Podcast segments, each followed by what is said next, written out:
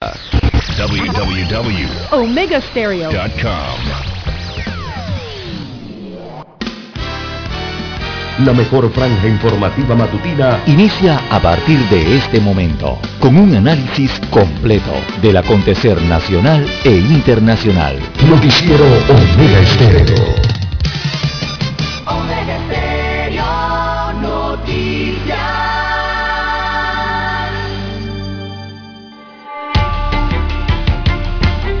Continuación, los titulares, con los hechos que son noticias hoy.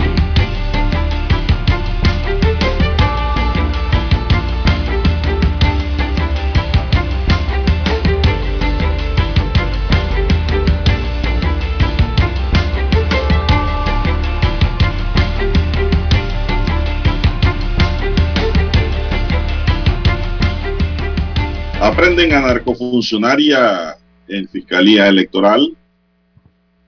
Según la investigación, pues vendía drogas a través de una plataforma de redes sociales. También órgano judicial aclara la situación laboral de extrabajadora imputada en la operación Damasco. Según aclaran, estaba de licencia. También tenemos, señoras y señores, gobierno anuncia compra de 5 mil cerdos para programa Panamá Solidario.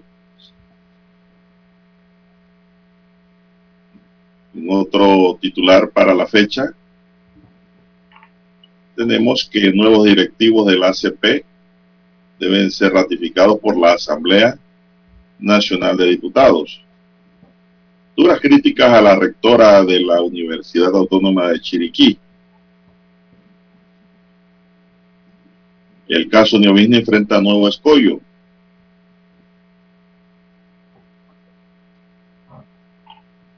Más de 30 sociedades médicas respaldan vacunación.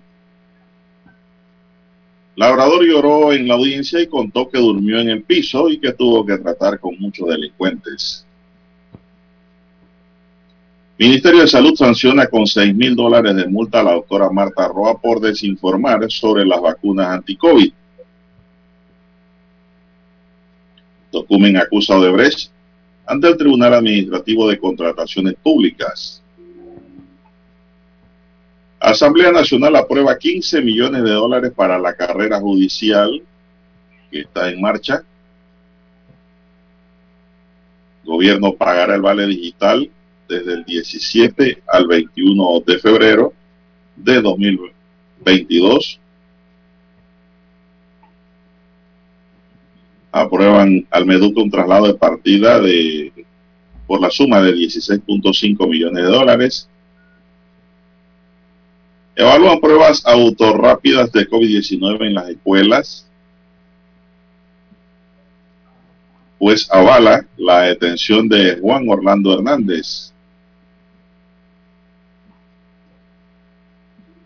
También tenemos que la MUPA estima necesario hacer cambios a la ley de descentralización. Y un joven pues cae de un edificio, adolescente, y pierde la vida. Ayer se registraron 15 nuevas defunciones por COVID-19. Amigos y amigas, estos son solamente titulares. En breve regresaremos con los detalles de estas y otras noticias. Estos fueron nuestros titulares de hoy. En breve regresamos. 7.30 AM. Infoanálisis, con entrevistas y análisis con los personajes que son noticia. La mejor franja informativa matutina está en los 107.3 FM de Omega Estéreo, cadena nacional. Omega Stereo tiene una nueva app. Descárgala en Play Store y App Store totalmente gratis. Escucha Omega Stereo las 24 horas donde estés con nuestra nueva app.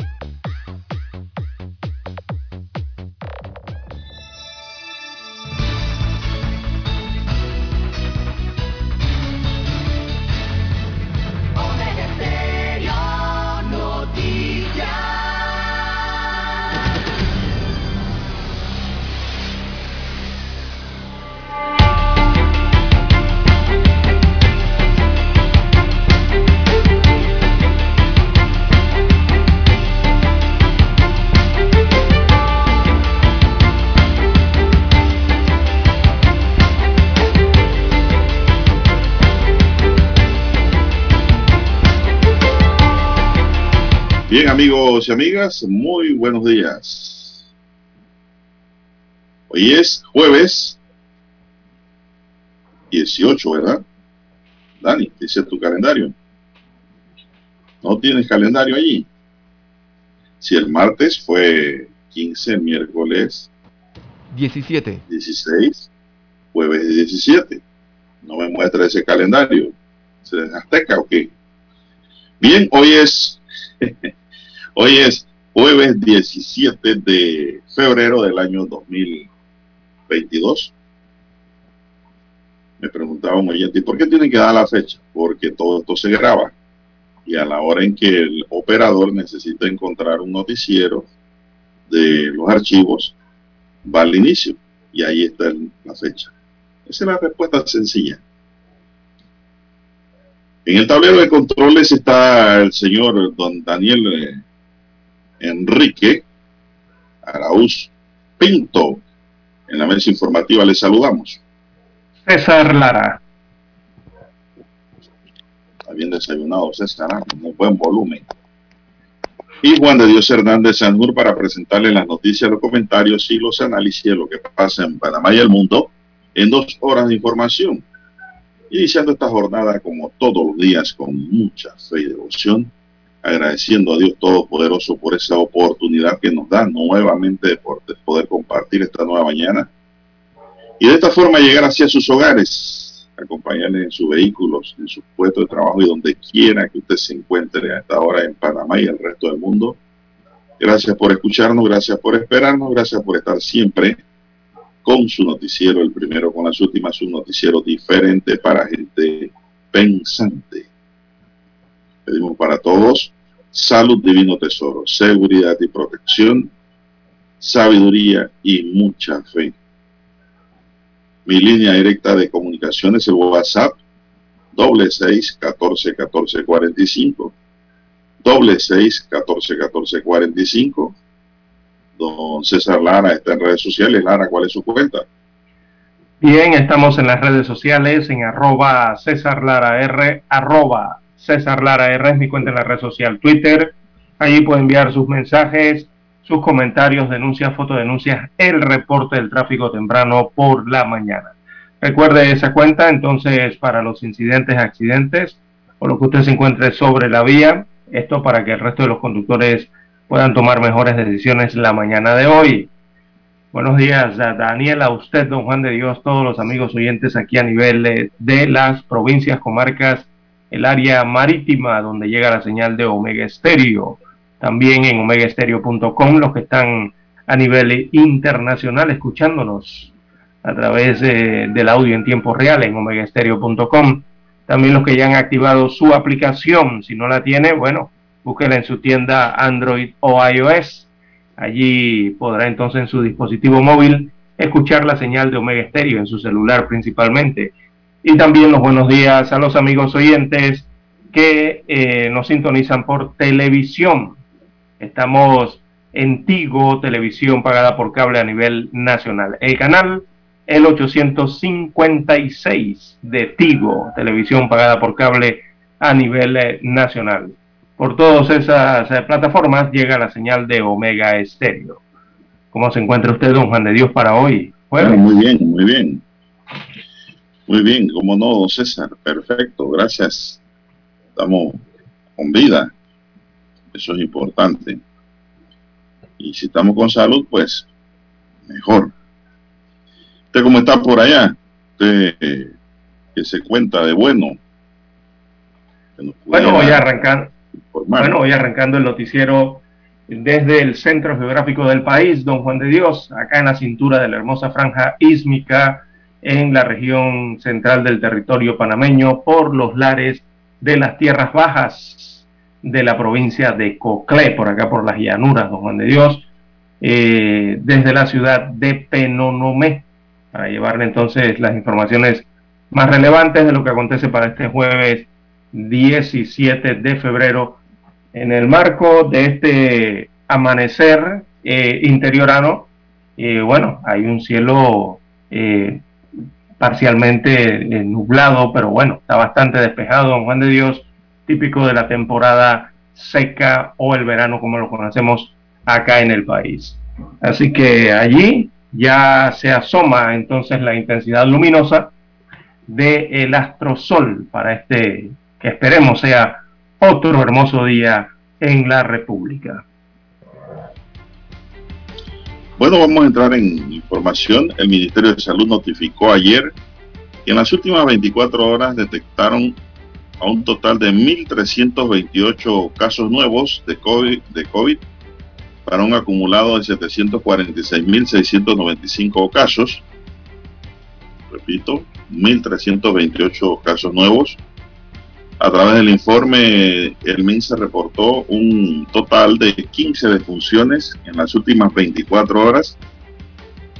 Actualiza eh, de otras dos de fechas anteriores para un total, actualiza, para ver, actualiza de, de otras dos de fechas anteriores para un total de 7.987 fallecidos y una, letalidad de 1.1%, 15 defunciones. Y actualiza eh, otras dos, son 17, Lara. son Entonces, 10 exacto, sí, 17 en total. las autoridades sanitarias notificaron que hasta este miércoles hay un total de 8.121 personas recuperadas del SARS-CoV-2 para un acumulado de 727.922 recuperados. La positividad en pruebas sigue disminuyendo según el reporte oficial. Este día aplicaron 10.645 pruebas, resultando una positividad de 12.5%. Los casos activos disminuyen a 10.787 personas, de los cuales 10.434 están en aislamiento domiciliario y 352 hospitalizados. Los que están en aislamiento se dividen 10.356 en sus casas y 78 en hoteles. Los hospitalizados son 295 en sala COVID y 57 están en la unidad de cuidados intensivos. Sigue siendo peligrosa la enfermedad, don César, a pesar de que hay muestras de que ha bajado la intensidad, los números de muertos siguen altos y pues hay que seguirse protegiendo y cuidando con mucho cuidado este SARS-CoV-2. Así es, don Juan de Dios, es una enfermedad que es potencialmente mortal, eh, don Juan de Dios. Eh, sigue así, eh, por más que contagie menos o contagie más, es peligrosa, eso debemos tenerlo en mente siempre. La mortalidad, digo, se mantiene en ese crecimiento, ¿no? Tras el impacto de esta cuarta ola en Panamá, provocada entonces por la variante Omicron, eh, se ha sentido con fuerza, a pesar de lo que señalan los expertos y los científicos en cuanto a esta variante, la- los, los datos de mortalidad en Panamá así lo señalan, don Juan de Dios, todavía hay gente que se sorprende cuando todos los días eh, le señalan 15, 20 fallecidos, a pesar de que la positividad eh, sigue bajando en el país, eh, sigue mejorando por lo menos en ese renglón, eh, pero se han contabilizado eh, mayor cantidad de, fallecimientos ¿no? en el país eh, por el tema de la COVID-19. Me refiero con respecto a otras diferentes causas de muerte en el país. Eh, si esto lo medimos con esas otras diferentes causas comparadas del año 2019 o inicio del 2020, creo que todavía está bastante elevada, ¿no? Así que hay que seguir cuidándose, don Juan de Dios, esa debe ser la consigna, no confiarse de esta situación, de no confiarse del COVID-19, hay que mantener las medidas de bioseguridad, ¿verdad? Eh, distanciamiento, mantener la mascarilla, que eso ayuda. La vacunación es importante, es una gran herramienta la vacunación. Ahora ya hay otros fármacos para tratar eh, el COVID en los hospitales y todo eso viene a ayudar, ¿no? Adicional al tema de la limpieza de manos, agua y jabón, gel, alcoholado o alcohol cuando usted está fuera de casa, don Juan de Dios, utilícelo. No se, no se confíe eso de que, de que, que es aerosol, de que porque están bajando los casos. No, no, no, no. Usted debe mantener siempre la guardia en alto, don Juan de Dios, frente a esta mortal enfermedad. Están bajando los casos, pero todos los días contagiados. Así es, Todos los contagios. Lara, y los con- César, diez- eh, 12%. mire que en las últimas 24 horas 1.328 panameños se encontraron con el COVID. Así es, 12%, 12.4% es la positividad eh, de la enfermedad en el país, eh, según el último informe epidemiológico. Perdón, 12.5% es el número exacto de, de la, de la positividad de las pruebas. Se realizaron más de 10.000 pruebas, 10.645 específicamente. Ellas arrojaron 12% de positividad eh, en los pacientes y bueno, los nuevos casos entonces serían 1.328. Así que sigue mejorando, por lo menos el panorama en ese renglón, sigue bajando la positividad y eso es una buena noticia, ¿no? En medio de esta fase de la pandemia en nuestro país. Bien, hay que hacer sí, la pausa, don Juan de Dios, y retornamos. Correcto.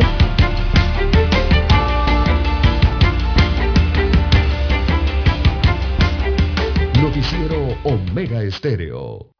La mejor franja informativa matutina está en los 107.3 FM de Omega Estéreo. 5.30 AM. Noticiero Omega Estéreo. Presenta los hechos nacionales e internacionales más relevantes del día. 7.30 AM. Infoanálisis. Con entrevistas y análisis con los personajes que son noticia. De 8 y 30 a 9 y 30 de la mañana. Sin rodeos. Con Álvaro Alvarado. De lunes a viernes. Por Omega Estéreo.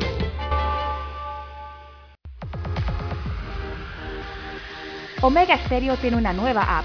Descárgala en Play Store y App Store totalmente gratis. Escucha Omega Stereo las 24 horas donde estés con nuestra aplicación totalmente nueva. En centrales telefónicas, la casa del teléfono es tu mejor opción. Te asesoramos y ofrecemos buena atención.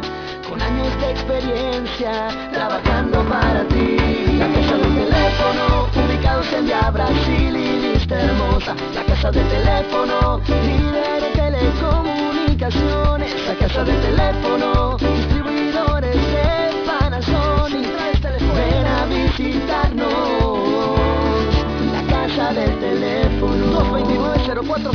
229-0465. lsdtcorp.com. Distribuidor autorizado Panasonic. Para anunciarse en Omega Estéreo, marque el 269-2237. Con mucho gusto le brindaremos una atención profesional y personalizada. Su publicidad en Omega Estéreo. La escucharán de costa a costa y frontera a frontera. Contáctenos 269-2237. Gracias.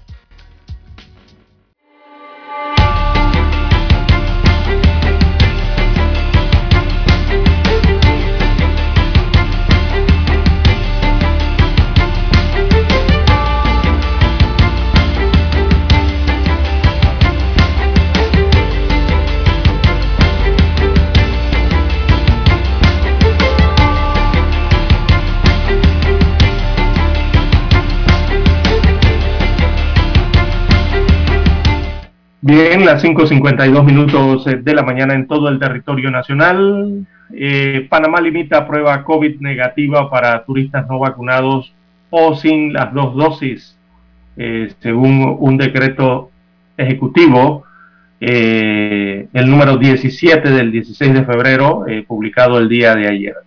Así que el gobierno de Panamá estableció que solo los turistas no vacunados o que no cuenten con al menos dos dosis de la vacuna contra la COVID-19 deberán presentar una prueba negativa de PCR o antígeno para ingresar al país, según eh, versa en este decreto ejecutivo que realmente ajusta las medidas para el ingreso de viajeros al territorio panameño producto de esta pandemia.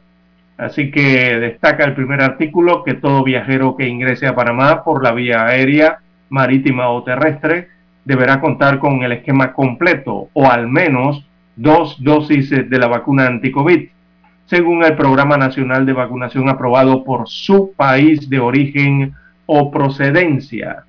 También en Panamá se considera como esquema completo las tres dosis de vacuna para los mayores de 16 años de edad, una disposición que entrará en vigor el próximo 20 de febrero, según anunció en enero pasado el Ministerio de Salud. Así que los viajeros vacunados con al menos dos dosis deberán registrar de forma digital eh, la constancia de su vacunación previo al viaje o presentar de forma física la tarjeta de vacunación en el puerto de entrada del país, según señala este decreto ejecutivo firmado por el presidente eh, constitucional Laurentino Cortizo. También aparece allí la firma de la ministra encargada de salud, Ivette Berrío.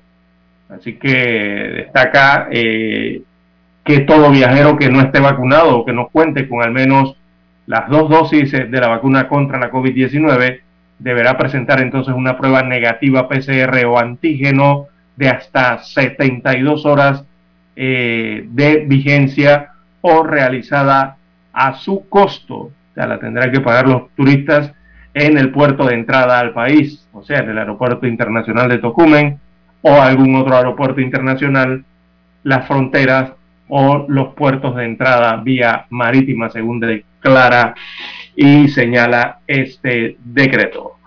Bien, así que esas son las nuevas medidas que se aplicarán eh, a futuro entonces eh, en Panamá para los turistas, específicamente los turistas no vacunados o sin las dos dosis.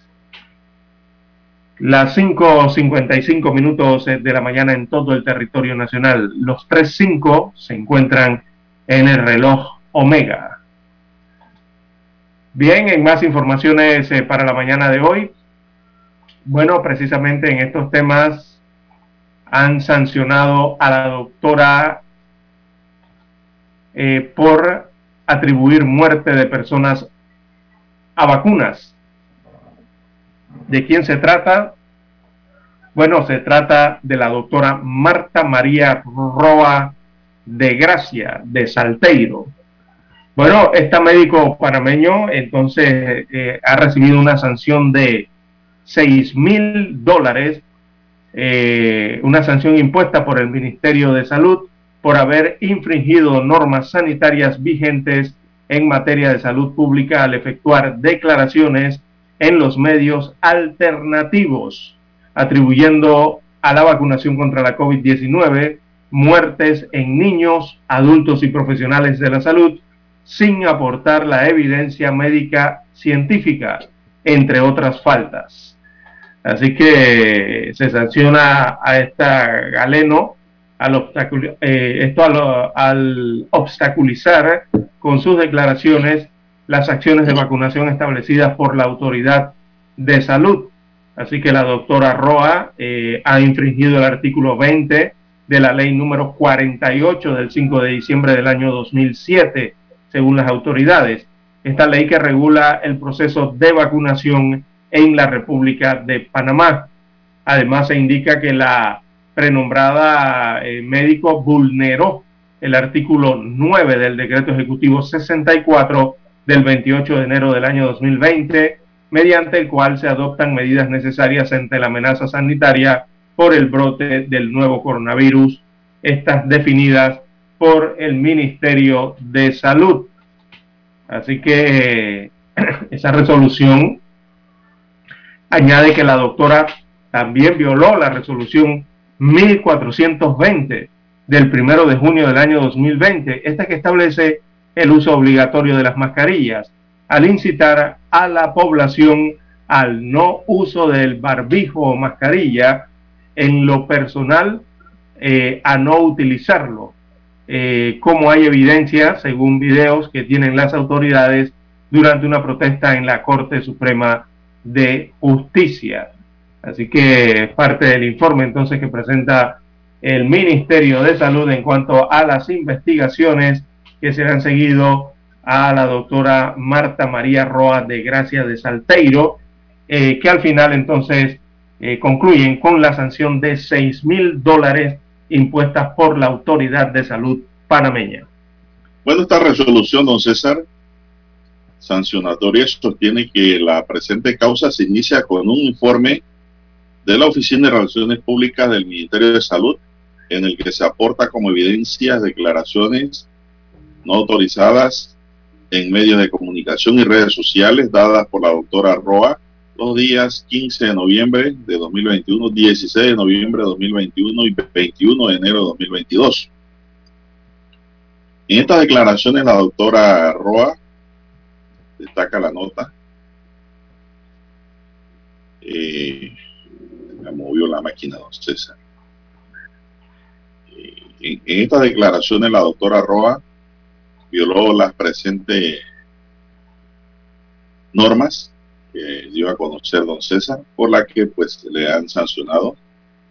Con sí, en esas declaraciones ella incitaba a la población a no vacunarse de la COVID-19 era lo que incitaba eh, la doctora Roa, eh, según eh, las pruebas recogidas por el Ministerio de Salud.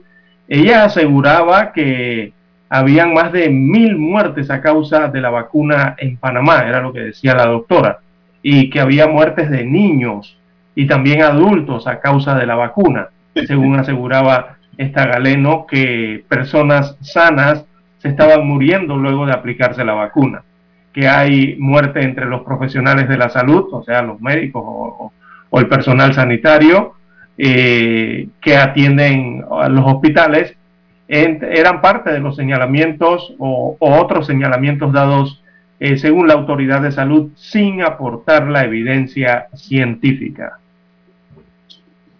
Bueno, mediante resolución 246 eh, de 14 de febrero de 2022 expedida por la Dirección General de la Salud, se precisa que entre las normas sanitarias infringidas por la doctora Roa, destaca los numerales 8, 9 y 10 del artículo 85 de la ley 66 de 10 de noviembre de 1947, una ley que todos los médicos deben conocer, modificada por la Ley 40 de 16 de noviembre de 2016 que dicta el Código Sanitario de la República de Panamá. Al obstaculizar con su declaración en las acciones de vacunación, eh, la doctora Roa ha infringido el artículo 20 de la ley número 48 del 5 de diciembre de 2007 que regula el proceso de vacunación en la República de Panamá Además, se indica que la prenombrada vulneró el artículo 9 del decreto ejecutivo 64 de 28 de enero de 2020, mediante el cual se adoptan medidas sanitarias ante la amenaza por el brote del nuevo coronavirus.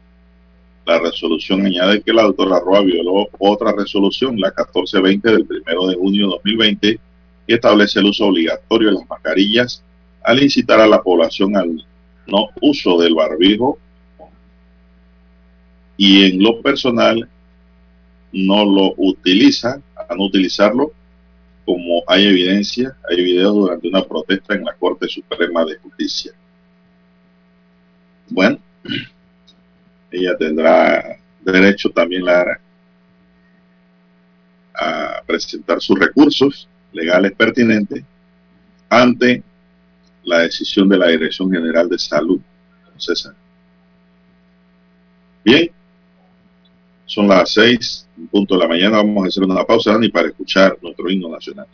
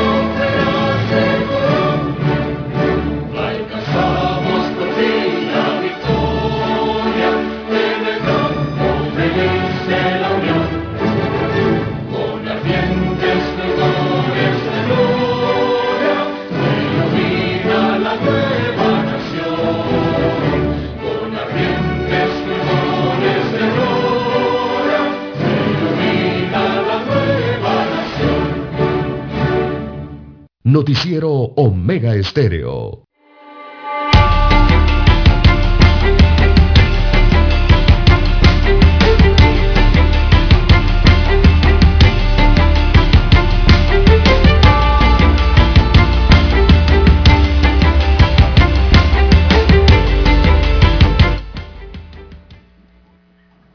Bien, amigos oyentes, las seis cinco, seis cinco minutos eh, de la mañana en todo el territorio nacional. En más informaciones eh, de carácter general para la mañana de hoy, también hay que anunciar que eh, se hará el pago del vale digital a partir de hoy. Sí, amigo oyente, el vale digital todavía existe. Bien, eh, se ha anunciado por parte del gobierno central que a partir de hoy jueves 17 y hasta el 21 de febrero se estará realizando el desembolso del pago del vale digital eh, para las personas que han cumplido entonces eh, con los requisitos.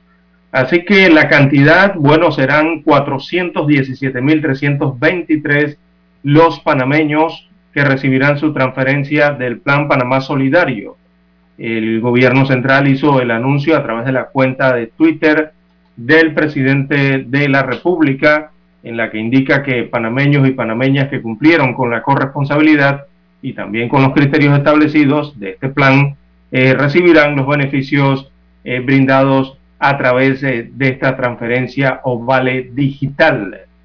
Así que dentro de los beneficiarios se incluyen eh, a los panameños o panameñas que tienen contratos suspendidos y ciudadanos en los distritos de Arraiján, Colón, Chitré, David, La Chorrera, Panamá, Santiago y San Miguelito, así como artesanos y capacitadores del INADE oficial. El INADE oficial viene siendo el instituto eh, del INADE, ¿no? Y también miembros de la industria creativa que están registrados en el Ministerio de Cultura. A ellos, en su conjunto, entonces, se hará el desembolso de este vale digital, que también incluye a los billeteros de la Lotería Nacional de Beneficencia, también incluye a artesanos y capacitadores del INADE, artistas y buhoneros registrados, repito, en el Ministerio de Cultura y también en el municipio de Panamá,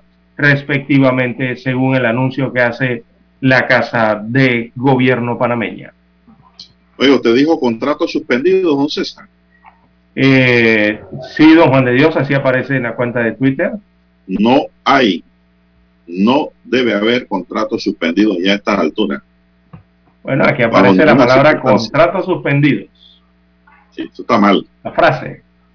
Porque si hay algún contrato suspendido, eso se debe reportar inmediatamente al Ministerio de Trabajo inmediatamente.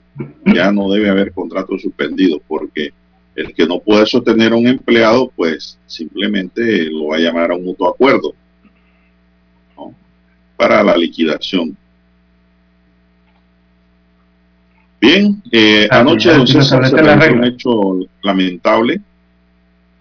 Un, un adolescente murió, 14 años tenía, en un hecho que está siendo investigado por las autoridades los primeros informes indican que el menor se precipitó del piso 22 del edificio Riverside, ubicado en calle Cuarta, Parque Lefebre. El adolescente fue declarado muerto en el lugar de los hechos. Se desconoce el motivo y generales de la víctima. Unidades policiales mantenían hasta altas horas de la noche acordonado el sector. Personal del Ministerio Público realizaba el levantamiento del cadáver, el cual fue, fue trasladado a la morgue judicial. Otro más que se desprende de un edificio, Lara. Esto es lamentable. Y todos los meses se está cayendo la gente de los edificios, entonces, ¿qué está pasando? extraña situación, ¿verdad? Que no se verificaba antes en Panamá. Eh, bueno, eso no se ve antes. Exacto, está ocurriendo en medio de la pandemia. Y ver qué está ocurriendo aquí en Panamá realmente con estas cosas. Bien, son las 6, 10 minutos.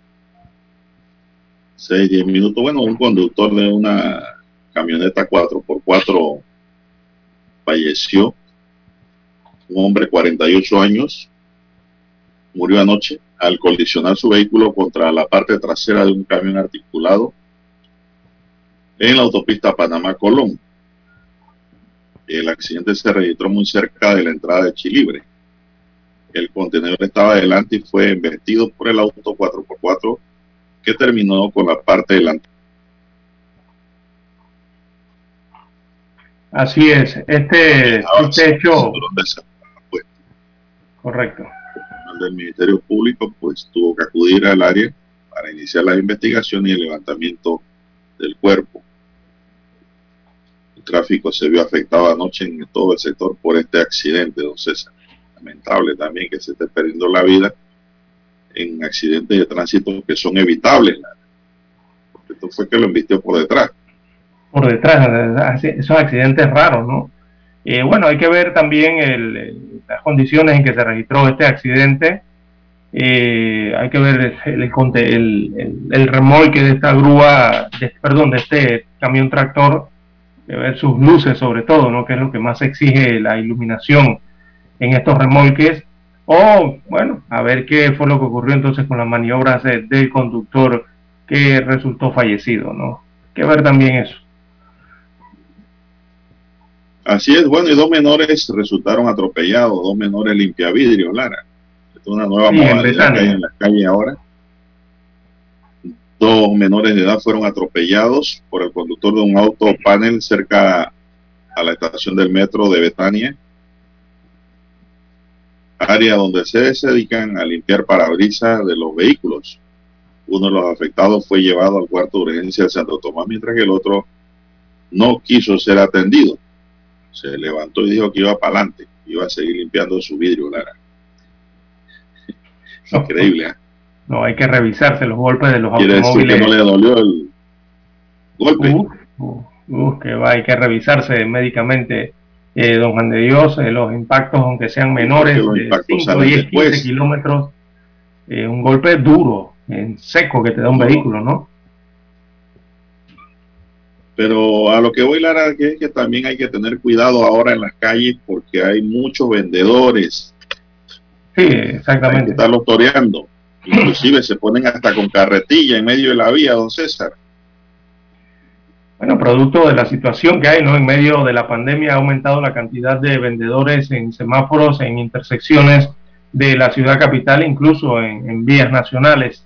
También encontramos eh, ya en Chorrera, en Penonomé, en Aguadulce, en Chitré, Chiriquí, Santiago, ya usted encuentra esto en cualquiera de estas vías nacionales, don Juan de Dios. Y allí en esa entrada de, en, Betania, perdón, en el cruce, allí este es el cruce del Ingenio, ¿verdad? De la, de la vía donde conecta la vía La Paz, allí con cerca la Fernández de Córdoba y la vía transísmica, este cruce donde está la caja de ahorros para ubicar mejor a los amigos oyentes, la caja de ahorros del Ingenio. Eh, don Juan de Dios, allí siempre hay una problemática en ese cruce y es que la renovación que se hizo de la vialidad allí, producto de la construcción de la estación del metro, eh, don Juan de Dios, usted viene de dos carriles cuando viene del área de San Miguelito, ¿verdad? En dirección hacia el centro de la ciudad. Usted viene en dos carriles, pero cuando llega a esa intersección, usted no ha notado que allí de dos queda como en cuatro o cinco carriles uno para girar a la izquierda hacia la vía Fernández de Córdoba, están los dos existentes de la vía principal, pero también hay espacios donde otros vehículos los utilizan, por lo menos el carril de desaceleración para girar a la derecha hacia la avenida La Paz, pero lo utilizan para seguir recto por la transímica, don Juan de Dios. Y ahí siempre se forma el embotellamiento, ¿no? Cuando se intenta ingresar o continuar por la vía transísmica hacia la ciudad. Bueno, allí es donde ocurrió este atropello de estos muchachos. Ahí hay que tomar acciones o señalización, una, una correcta señalización allí. Hay que hacerla. Bueno, ya las calles se han convertido en bazar, don César. Venden de todo. Hay boneros, vendedores de legumbres, vendedores de servicios de limpieza de vidrio. Todo eso son ventas. Hay otros que están pidiendo dinero, por razones humanitarias, en sillas de ruedas, otros usan carretilla, otros ponen cooler para vender sodas y vender, qué sé refrescos. En fin, esto se está viendo ya en muchas calles y hay que tener cuidado, hay que estar toreando a estos vendedores para no atropellarlos. Es que es un problema. Y es trabajo infantil, don Juan de Dios, trabajo de menores de edad, que ese parece ser un virus que, no tiene vacuna, tampoco en Panamá. Increíble, ¿no? En medio de esta pandemia ha aumentado esa situación. No, y, y, la pandemia de los bien cuidados, que tiene el alcalde ahora mismo contestando una petición del procurador de la administración, porque ahí se pudiera configurar también en ese caso un tipo de peculado culposo. Y el alcalde sería responsable por omisión, porque las personas están usufructuando las áreas públicas que son del Estado. A toda paciencia de parte del alcalde que no lo debe permitir porque lo implican a él entonces también en ese delito, por omisión. Entonces, estamos claros, ¿ah? Prácticamente se apoderan de áreas que no les pertenecen. Así es. Y lo peor del caso es que la mayoría, Lara, de estos llamados bien cuidados son personas que, pues a todas luces, Lara, son enfermos eh, por drogadicción. A todas luces. Se nota.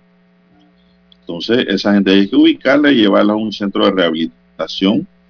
Y los que están sanos y que pueden trabajar en otra cosa más seria y poco vaga y de juega vivo, sacarlo de la calle. Si no, bueno, mandarlos patinajitas. Guárdenlo ahí un mes para ver si va a volver a la calle cuando sale de allá. Nadie quiere estar preso, Lara. Si no, pregúntele al doctor Labrador. Que ah, lloró ante la audiencia por lo que le ocurrió, dice. Pero eso lo vamos a contar después de la pausa, don Dani. Vamos a la pausa para volver con más.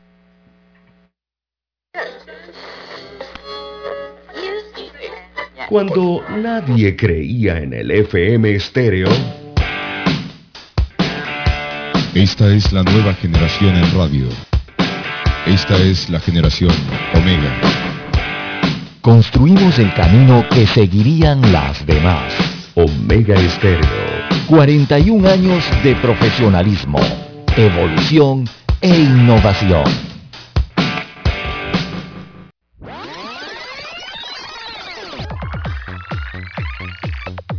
Omega Stereo tiene una nueva app. Descárgala en Play Store y App Store totalmente gratis. Escucha Omega Stereo las 24 horas donde estés con nuestra aplicación 100% renovada.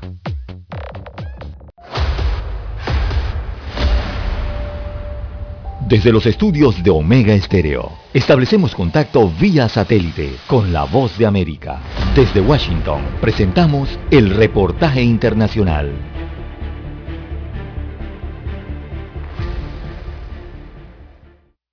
El secretario de Defensa de Estados Unidos, Lloyd Austin, está en Bruselas en un encuentro con los líderes de la OTAN y los ministros de Defensa de los países aliados para discutir la acumulación militar de Rusia en torno a Ucrania y reiterar el compromiso de Estados Unidos con la Alianza Atlántica. Además, debatirán una estrategia conjunta para disuadir al Kremlin y evitar una invasión a Ucrania a medida que refuerzan la defensa militar en el flanco oriental de la organización. Durante sus primeras declaraciones en la oficinas centrales de la OTAN, el jefe del Pentágono remarcó su compromiso con el artículo 5, que establece que cualquier ofensiva contra uno de los países miembros de la alianza se tomará como un ataque contra todos los integrantes del bloque. Estamos comprometidos con el artículo 5 y también con los principios de seguridad colectiva, por lo que pueden esperar que ese compromiso se mantenga sólido como una roca en el futuro. Usted ha establecido una agenda muy contundente y mediática en estas reuniones y estoy deseando trabajar con usted y mis colegas para abordar algunos temas muy, muy importantes para la alianza y para la región. De este modo, Austin manifestó su apoyo al secretario general de la OTAN, Jens Stoltenberg, reafirmando que los tiempos desafiantes que viven están sirviendo para reforzar la alianza. Estados Unidos y la OTAN proyectan el mismo mensaje, proteger el orden internacional basado en normas, denunciando cualquier intento de socavar el Estado de Derecho y defendiendo la soberanía e integridad territorial de cada país. Además, advierten sobre significativas consecuencias para aquellos gobiernos que intenten modificar las líneas fronterizas mediante el uso de la fuerza, señalando directamente a Rusia como potencial invasor. El secretario Austin viajará hasta Polonia y Lituania ambos países miembros de la OTAN y fronterizos con el enclave ruso de Kaliningrado. En Polonia, y antes de visitar a las tropas estadounidenses en el país, se reunirá con el presidente Andrzej Duda y el ministro de Defensa Nacional para abordar la cooperación bilateral en seguridad y profundizar la asociación polaco-estadounidense, una alianza que desde Estados Unidos califican como vital dados los desafíos actuales. Judith Martín Rodríguez, Voz de América. Escucharon vía satélite desde Washington el reportaje internacional. La mejor franja informativa matutina está en los 107.3 FM de Omega Estéreo.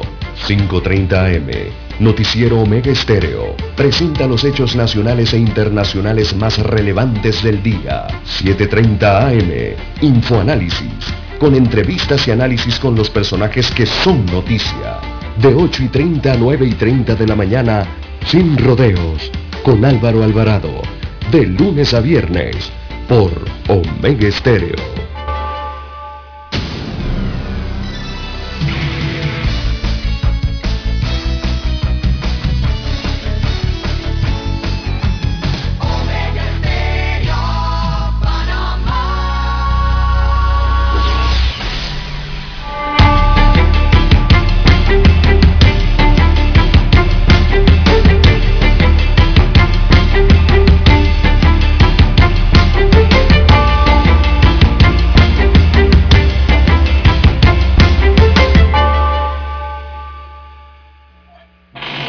Bien, son las 6:22 minutos, 6:22 minutos en su noticiero Megesterio, el primero con las últimas.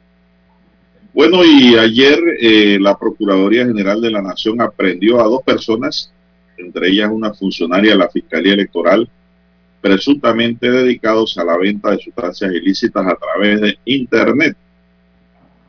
El Ministerio Público explicó en redes sociales que se trató de la operación Dorado realizada en Brisas del Golf en San Miguelito por la Fiscalía Primera de Drogas junto a la Policía Nacional.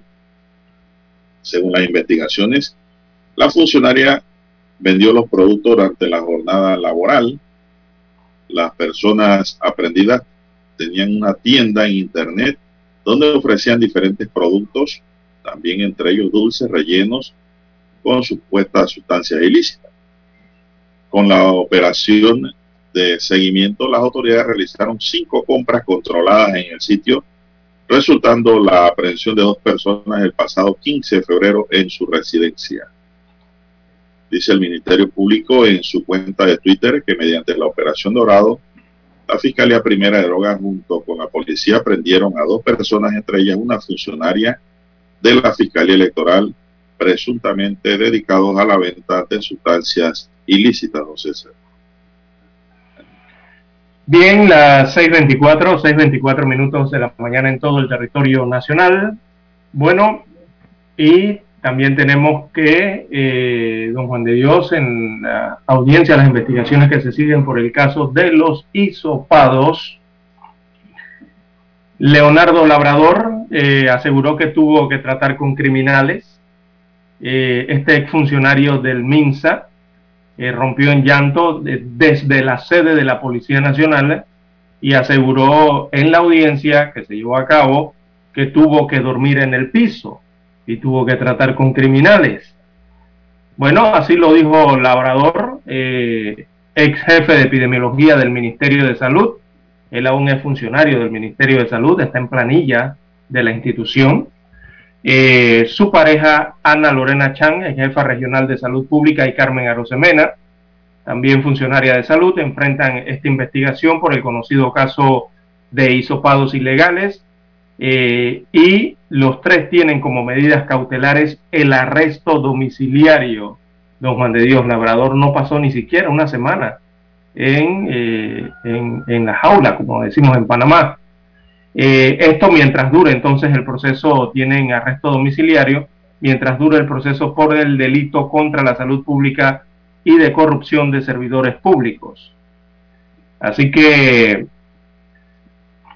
Labrador, eh, el pasado 9 de febrero, el juez de garantías ya había legalizado la detención de este médico, mientras de la de Chan y la de Arosemena le habían dictado arresto domiciliario, medida que fue apelada por la defensa en aquel momento. En ese momento también habían atendido parte de estos implicados eh, las audiencias de forma virtual. Bueno, según dio a conocer, eh, al momento en que el Tribunal de Apelaciones le concedió la palabra, Leonardo Labrador expresó por una parte que necesita trabajar para recibir ingresos y darle manutención a su hijo. Y por otro lado, explicó el médico que mientras ha estado detenido hace más de una semana, le ha tocado dormir en el piso y además le ha tocado tratar con criminales que también están detenidos por otros eh, delitos, eh, según dijo este, implicado. Así que los magistrados consideraron, consideraron que no existen riesgos procesales eh, de que pueda destruir pruebas, eh, toda vez que fue destituido del cargo del MINSA, del cargo de, eh, de la jefatura de epidemiología. Bueno, don Juan de Dios fue lo que dijo Labrador recientemente en los tribunales, que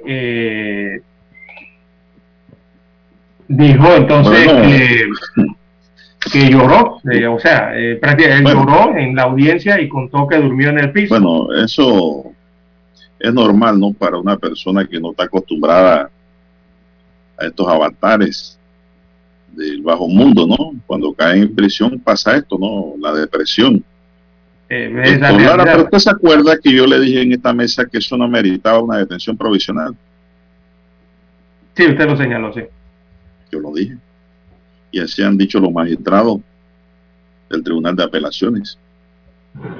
Eh, ¿Por qué? Porque hay que esperar ahí que se desarrolle el proceso.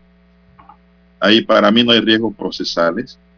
Él es un profesional, tiene arraigo domiciliario, tiene arraigo laboral, y que se yo puedo decir que otro tipo de elementos de convicción a su favor ahí pudiera haber en su trayectoria profesional como médico. tiene, tiene negocios aquí en Panamá. Eh. Tiene su laboratorio.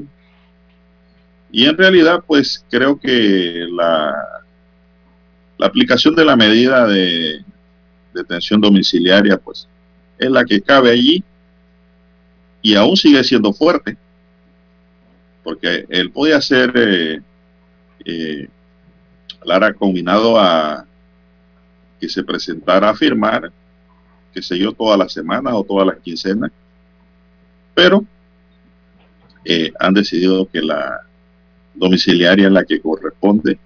Yo lo dije, y eso no es porque yo esté diciendo que él es inocente, señoras y señores.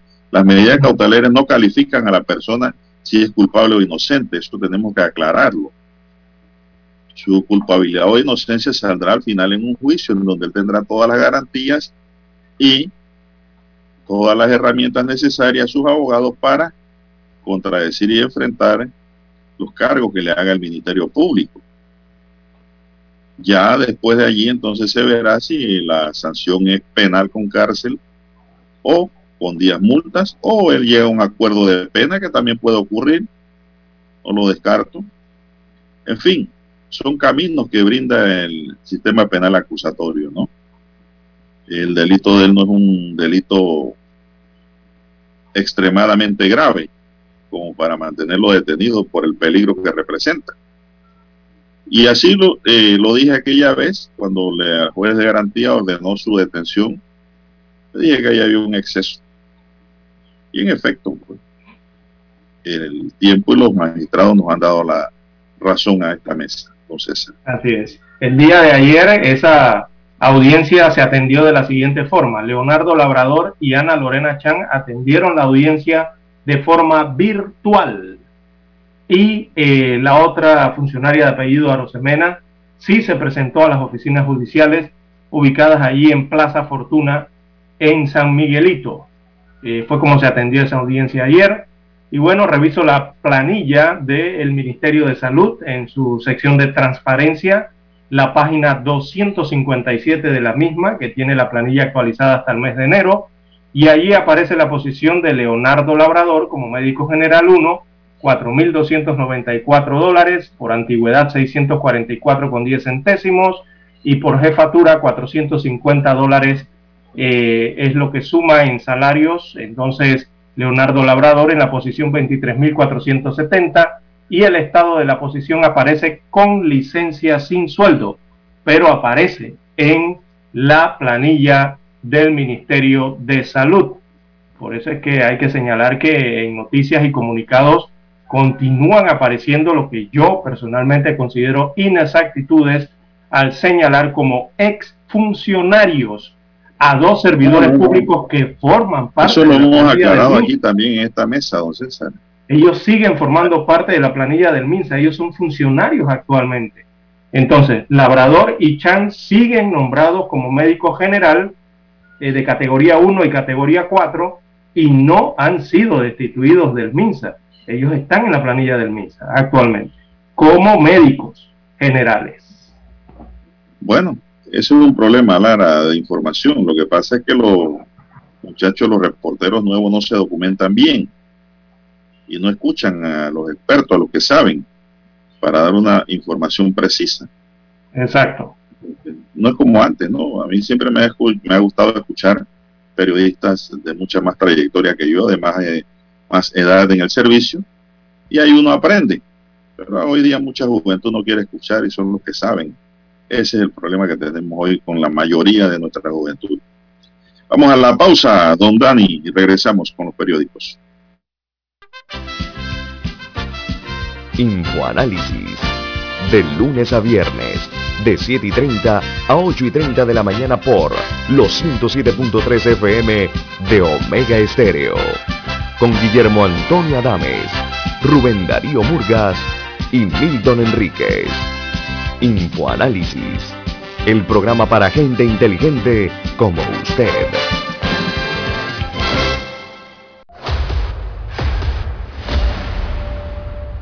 Desde los estudios de Omega Estéreo, establecemos contacto vía satélite con la voz de América.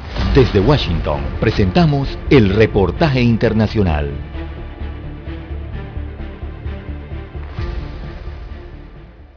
El presidente Joe Biden ordenó la entrega del registro de visitantes a la Casa Blanca durante la presidencia de Donald Trump a la Comisión Legislativa que investiga la insurrección del 6 de enero de 2021, rechazando una vez más el argumento del privilegio ejecutivo esgrimido por el expresidente. La Comisión Legislativa ha solicitado una serie de registros a los archivos nacionales y administración de documentos de Estados Unidos, incluidos los que Trump quiso mantener confidenciales. Las minutas para entregar ahora revelan información sobre las personas a las que se autorizó el ingreso a la mansión presidencial el día de la insurrección. La abogada de la Casa Blanca, Dana Remus, dijo que el gobierno de Biden revela voluntariamente esos registros de visitantes cada mes como se hacía durante la presidencia de Barack Obama y que, bajo la actual política, la mayoría de los apuntes que abarca el reclamo de Trump pasarían al dominio público. Un vocero del exmandatario no respondió de inmediato a un pedido de declaraciones. La ley de archivos presidenciales dispone que los documentos creados por un jefe de Estado y su personal se conserven en los archivos nacionales. Un presidente que finaliza su mandato es responsable de que esos papeles lleguen al archivo. Biden ha dicho claramente que no invocará el privilegio ejecutivo en lo relativo a la investigación legislativa a menos que no le quede otra opción. La comisión investiga las acciones de Trump el 6 de enero, cuando dejó pasar horas antes de pedir a sus seguidores que desistieran de la violencia y abandonaran el Capitolio.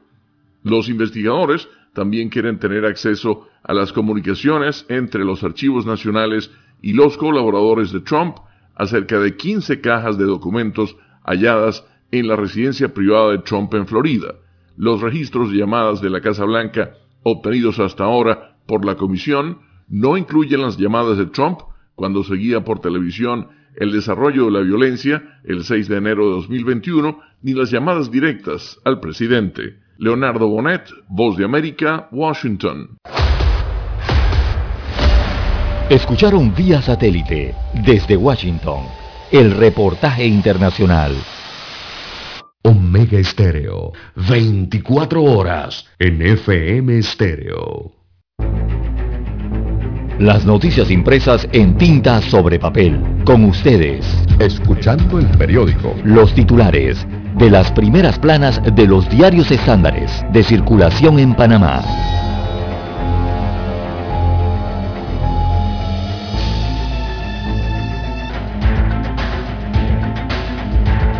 Bien, amigos oyentes, el diario La Estrella titula eh, Para hoy, Martinelli encabeza la preferencia según nuevas figuras eh, presidenciales.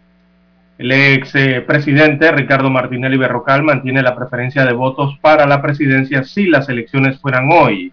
Sin embargo, también marcó de primero ante la pregunta, ¿cuál de los candidatos no votarías?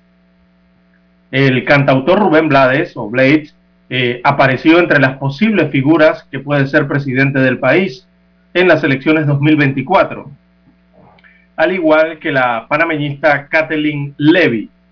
Esto según la encuesta eh, que la empresa encuestadora que realiza precisamente eso, ¿no?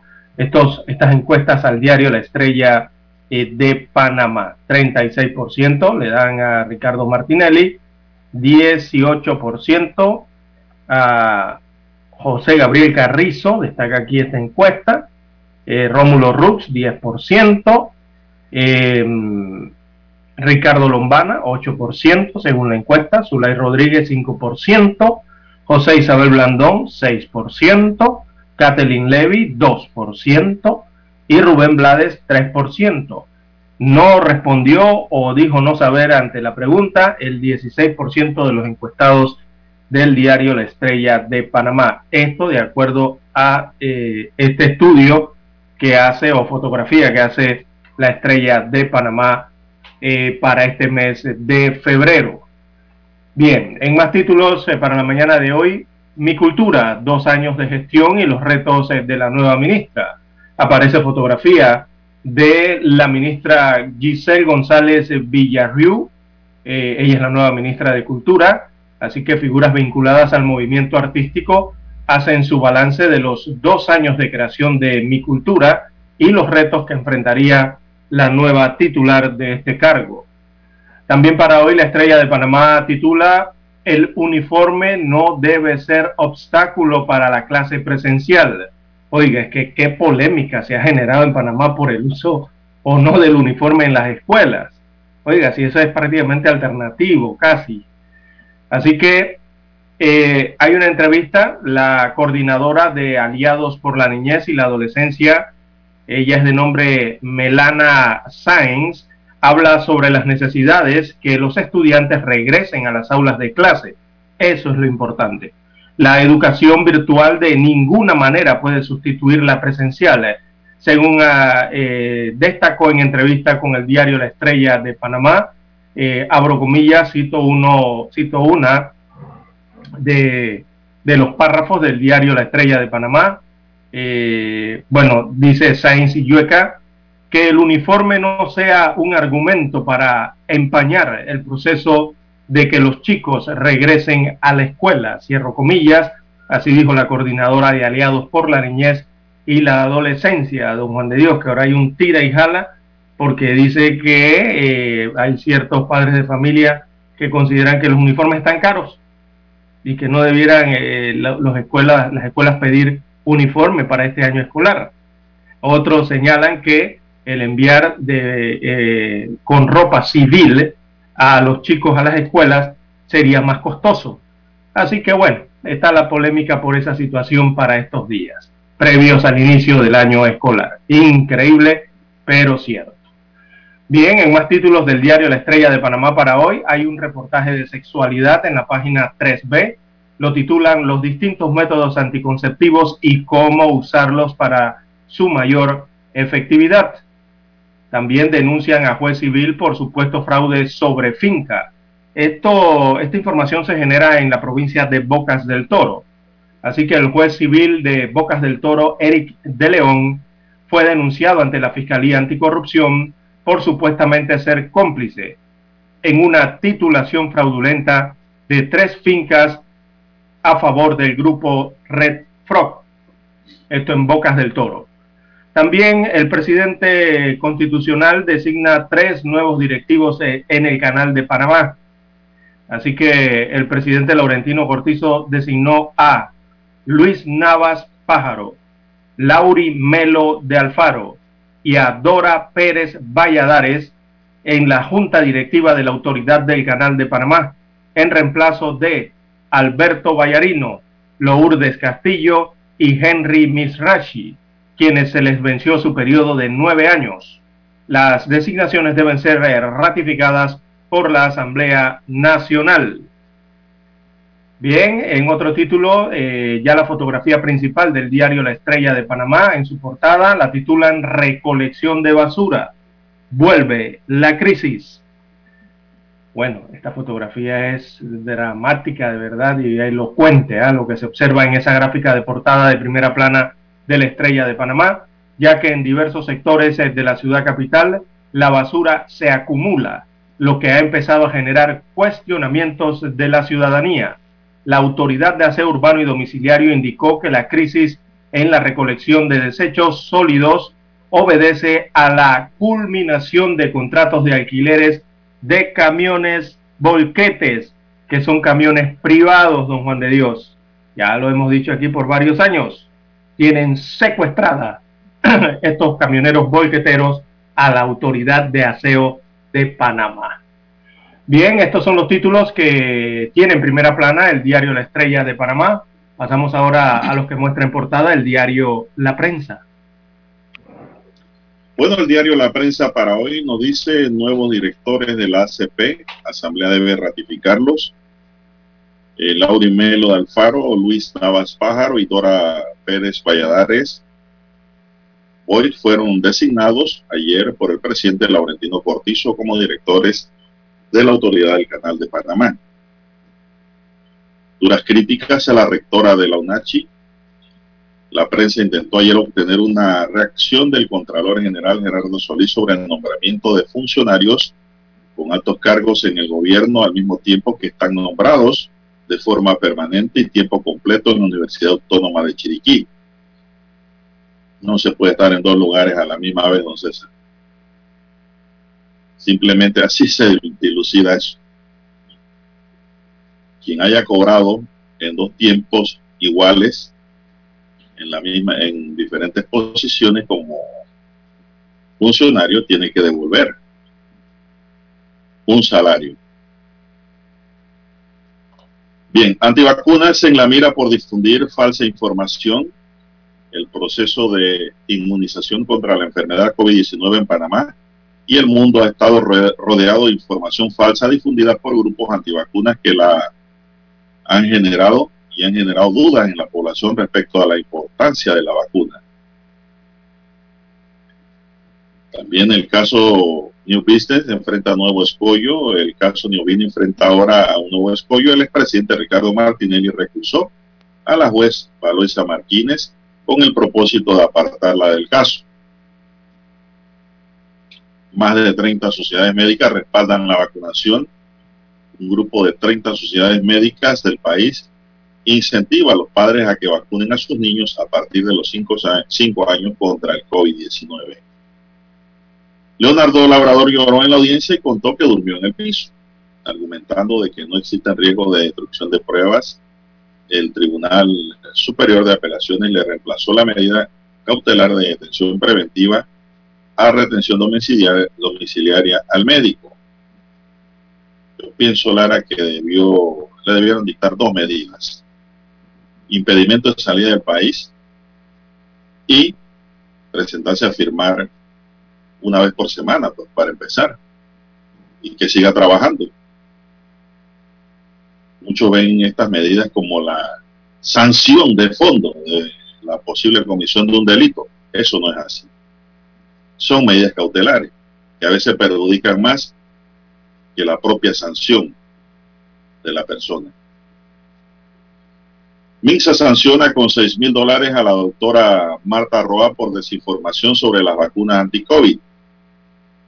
La doctora Marta María Roa de Gracia de Saldeiro fue sancionada con multa de 6 mil dólares por la Dirección General de Salud Pública del Ministerio de Salud debido a que infringió normas sanitarias vigentes en materia de salud pública. Tocumen acusa a Odebrecht ante el Tribunal Administrativo de Contrataciones Públicas. Tocumen se acusó a la empresa de presentar argumentos falsos y de tergiversar la postura del aeropuerto ante el Tribunal Administrativo de Contrataciones Públicas. Asamblea Nacional aprueba 15 millones para la carrera judicial en el presupuesto. El órgano judicial ya cuenta con 15 millones destinados para la implementación de la carrera judicial. El traslado de partida fue aprobado de forma unánime por la Comisión de Presupuesto de la Asamblea Nacional en la tarde de ayer. Bueno, vienen los concursos, don César. Falta, faltaba, eh, como quien dice, el metal para poner en ejecución los planes que ha venido propuesto y desarrollando la magistrada presidenta María Eugenia López en la Corte Suprema de Justicia. ¿Verdad? Hay muchas cosas que corregir ahí. ¿eh? Verá que sí. Nuevos directores del ACP deben ser ratificados por la Asamblea. También tenemos gobierno pagará el vale digital desde el 17 al 21 de febrero de este año en plan solidario. Evalúan pruebas autorrápidas de COVID-19 en las escuelas, regreso a clases. La mascarilla y la inmunización contra la COVID son dos aliados que harán más segura la convivencia de los miles de estudiantes que el 7 de marzo regresan a las aulas. Aprueban al Meduca traslado de partida por 16.5 millones de dólares. Este traslado de partida se aprobó ayer en la Asamblea Nacional para que cumpla con compromisos como la construcción de aulas modulares, el pago de adelanto de obras, trabajo de pintura, nombramiento de docentes, entre otros. Alex Saab, el testaferro de Maduro, también sirvió a la DEA, dicen documentos desclasificados. Alex Saab, un empresario colombiano cercano al gobierno venezolano Nicolás Maduro, fue informante de la DEA y proporcionó información sobre los sobornos que pagó a funcionarios del país sudamericanos, según se informó. Pues avala la detención de Juan Orlando Hernández, el expresidente de Honduras, fue enviado a prisión al menos hasta el 16 de marzo. Así lo resolvió ayer el juez que celebró la primera audiencia por el pedido de extradición de los Estados Unidos por delito de narcotráfico.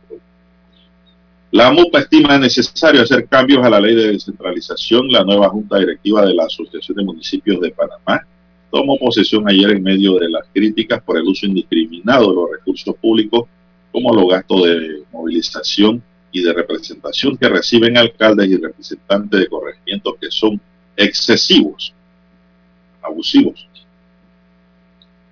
Establecen registro electrónico de la prueba autoaplicada Ministerio de Salud estableció mediante resolución 59 de 8 de febrero de 2022, publicada ayer en Gaceta Oficial el registro electrónico de las pruebas autoaplicadas para la detección del coronavirus SARS-CoV-2 en muestras de hisopado nasal.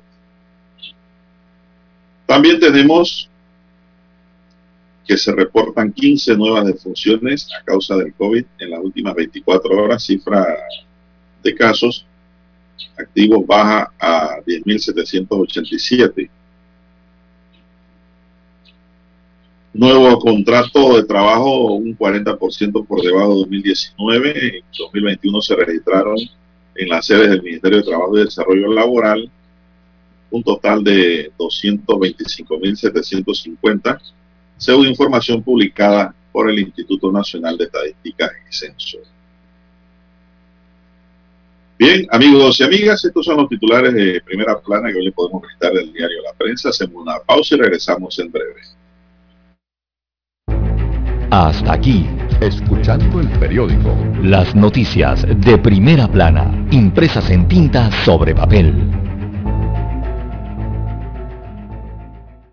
7.30 AM. Infoanálisis. Con entrevistas y análisis con los personajes que son noticia. La mejor franja informativa matutina está en los 107.3 FM de Omega Estéreo. Cadena Nacional. Para anunciarse en Omega Estéreo, marque el 269-2237. Con mucho gusto le brindaremos una atención profesional y personalizada. Su publicidad en Omega Estéreo. La escucharán de costa a costa y frontera a frontera. Contáctenos 269-2237. Gracias.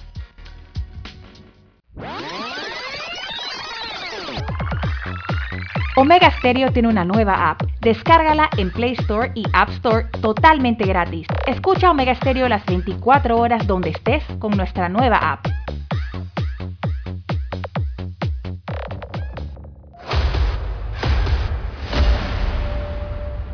Desde los estudios de Omega Estéreo, establecemos contacto vía satélite con la voz de América.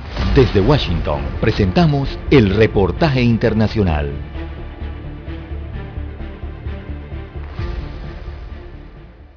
Los violentos crímenes perpetrados por cárteles mexicanos del narcotráfico atemorizan a la población ecuatoriana de Durán, vecina de Guayaquil, donde en las últimas horas aparecieron dos personas colgadas de un puente peatonal.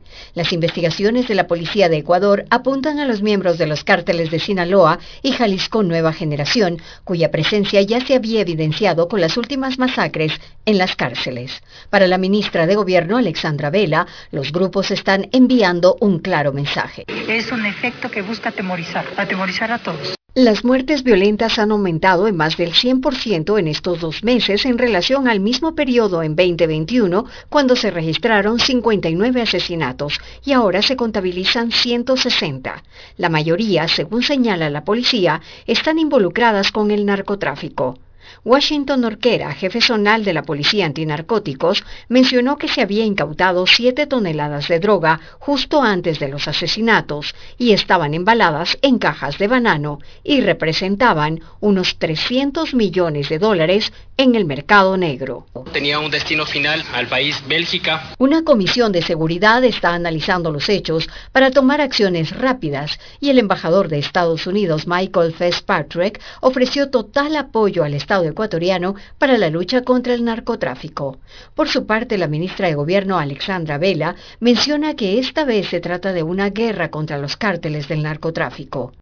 Esto es una guerra, es una guerra en contra del narcotráfico, es una guerra en contra de la eh, delincuencia organizada de carácter transnacional.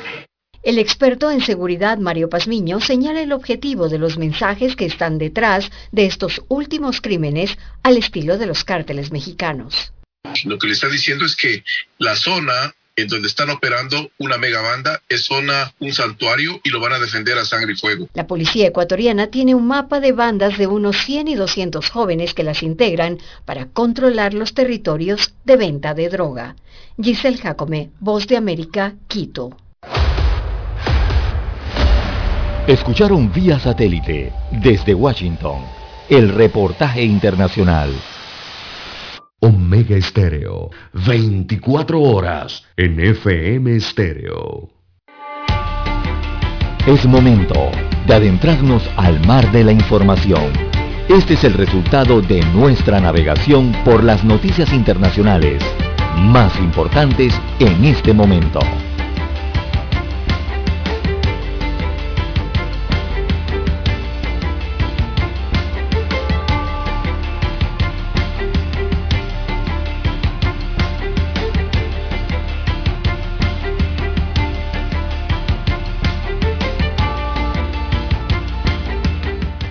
Bueno, las inundaciones y los deslizamientos de tierra por las fuertes lluvias en Petrópolis, Río de Janeiro, dejan al menos 94 personas muertas, según informó el gobierno del estado.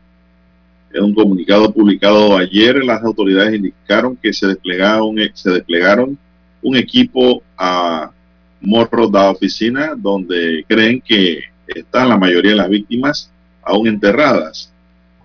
Hay unos 400 militares movilizados trabajando en 44 puntos afectados por el temporal. Además, colocaron un hospital de campaña con 10 camas donde las víctimas reciben su primera atención. El gobernador Claudio Castro se trasladó al área para seguir de cerca el trabajo de los equipos en los lugares donde ocurrieron los derrumbes e inundaciones. En un comunicado, el gobierno de Río de Janeiro indicó que unas 21 personas fueron rescatadas aún con vida. En declaraciones a los medios, Castro se refirió al hecho como casi una situación de guerra. Todavía no hay una estimación de cuántas personas están desaparecidas según dijo el Departamento de Bomberos y Defensa Civil de Río de Janeiro este miércoles. Bueno, las, los videos que circularon ayer en redes, Lara, increíble cómo se inundaron las calles, la avalancha de tierra, de lodo y agua, cómo derribaban las casas. Sí, es que eso fue increíble realmente, ¿no? Eh, eh, intensas lluvias en lo que se puede considerar parte de una temporada que debería ser eh, bastante seca en, en este punto del continente. Y bueno, don Juan de Dios en esa ciudad vieja o ciudad imperial brasileña por su arquitectura, fueron más de 200 deslizamientos de tierra lo que se produjeron allí. Por eso es que se observó entonces cuando llovió con esa intensidad esa marejada ¿no? de agua combinada con lodo. Y allí entonces esto ha dejado al menos 78 muertos, como usted bien señala. Y don Juan de Dios, los científicos hablan del cambio climático y, ponen como ejemplo esa situación que ha pasado en Brasil. Y de acuerdo a los científicos, eh, los fenómenos meteorológicos extremos, como lo llamaron, eh, serán cada vez más recurrentes, según han dicho eh, los analistas que tienen que ver con esto y sobre todo los científicos, ¿no? Precisamente porque una cantidad de mililitros de lluvia eh, que no se había visto en las mediciones históricas de este punto o esta ciudad en Brasil. O sea, antes el, del domingo para el lunes esto fue algo bien inusual, ¿no? Son precipitaciones acumuladas muy, pero muy inusuales para los meteorólogos brasileños es lo, lo, que más han destacado, ¿no? Y sostienen que esto es. debido al cambio climático y que esto será más recurrente y que hay que tener cuidado, prepararse al respecto. Bueno, cerca de las 10 de la noche del martes, el núcleo de lluvia sobre el municipio en las últimas horas se había alejado, sin embargo se mantiene el pronóstico de lluvias con intensidad débil a moderada lo que mantiene en alerta a la ciudad de reportó la agencia estatal de noticias a CNN. Así es. Bien, don Juan de Dios, las 6.58 minutos de la mañana en todo el territorio nacional. La historia se repite como espiral, don Juan de Dios. Niño de 6 años cayó en un pozo de agua en Afganistán. Así que escasez de recursos dificulta su rescate. Según se desarrolla esta información a nivel internacional, el caso ha sido comparado con el del pequeño Ryan. Recordemos que fue hallado sin vida tras pasar varios días en el fondo de un pozo en Marruecos. Bueno, ha ocurrido una situación similar ahora en Afganistán. Eh, esto lo ha informado el gobierno de los talibanes, eh, la empresa de construcción y otros ciudadanos que trabajan ahora contra el reloj. Eh, llevan más de 48 horas tratando de rescatar con vida a este niño de 6 años que cayó a un pozo de agua en el este de Afganistán eh, y están enfrentando entonces esta problemática porque no tienen los equipos, don Juan de Dios, para estas faenas de rescate urgente, ¿no?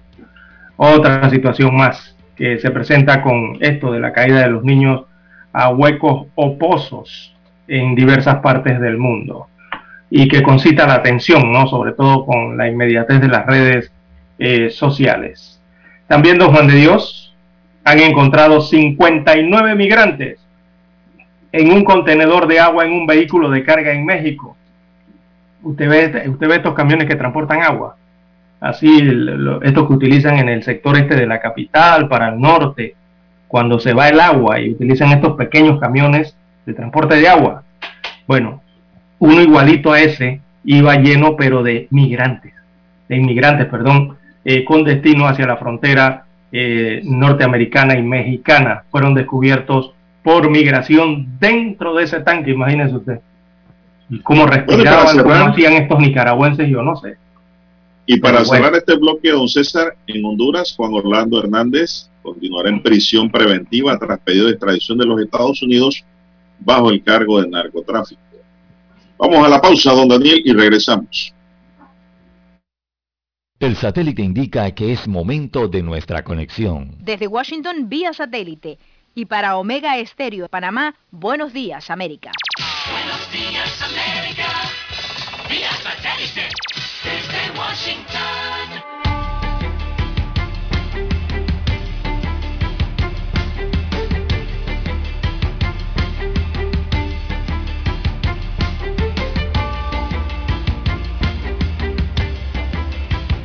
Desde Washington les informa Henry Llanos.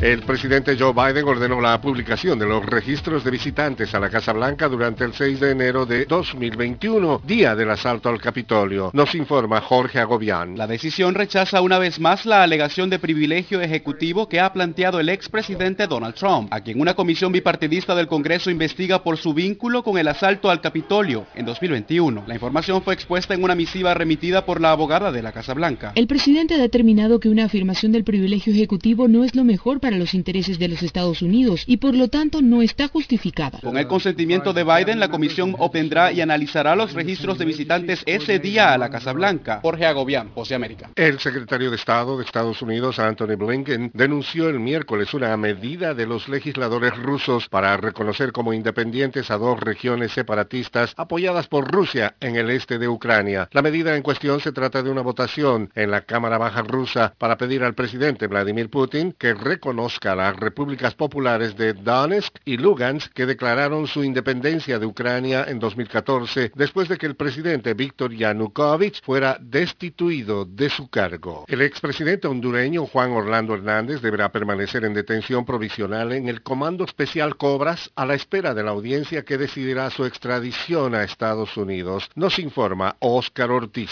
El juez que conoce la causa de extradición para el expresidente hondureño Juan Orlando Hernández dictó detención provisional que será cumplida en el Comando de Operaciones Especiales Cobras hasta la segunda audiencia que fue fijada para el 16 de marzo, según confirmó el portavoz del Poder Judicial, Melvin Duarte. Decretar detención provisional al ciudadano Juan Orlando Hernández Alvarado a fin de garantizar su presencia en la sustanciación del procedimiento de extradición. El juez solicitó a través de la Embajada de Estados Unidos la copia autenticada y traducida en el idioma español de las pruebas que sustentan la petición de extradición. Oscar Ortiz, Voz de América, Honduras. La cifra de víctimas mortales por los devastadores deslaves e inundaciones en una región montañosa del estado de Río de Janeiro alcanzó las 78 personas, informó el gobernador Claudio Castro. La ciudad de Petrópolis fue azotada por un diluvio y Castro dijo que casi 400 personas se quedaron sin hogar. Los rescatistas buscaron entre los escombros todo el día y 21 personas fueron rescatadas con vida. Petrópolis es una ciudad de influencia alemana ubicada en las montañas sobre la metrópolis costera. Desde Washington vía satélite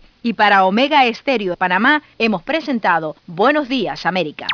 Buenos días América. Vía satélite. Desde Washington.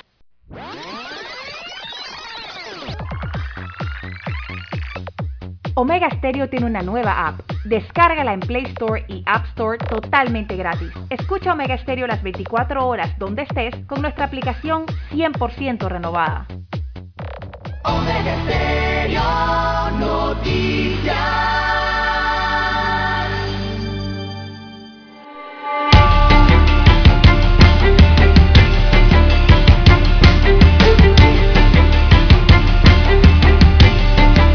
Bueno, hay una nueva regla, César, aquí en la UTP. El Consejo Académico de la Universidad Tecnológica de Panamá publicó ayer su resolución eh, CACACDR 02-2022, por la cual autorizó las clases en modalidad presencial y no presencial durante el primer semestre del año académico 2022-2023. Permitirán un aforo de 100% de la capacidad de los espacios físicos cerrados donde realicen las actividades presenciales, cumpliendo con las disposiciones al respecto emanadas del Ministerio de Salud. Los estudiantes de tercero, cuarto y quinto año que no cuenten con el esquema completo de vacunación contra la COVID no podrán asistir presencialmente a sus clases y en su defecto el profesor le facilitará el programa de la asignatura sintetizado para orientarlo en su aprendizaje autónomo con los elementos que la vicerrectoría académica establezca. Entonces, ¿qué le parece? Podrán continuar ofreciéndose las asignaturas virtuales vigentes que se imparten a través de la plataforma tecnológica.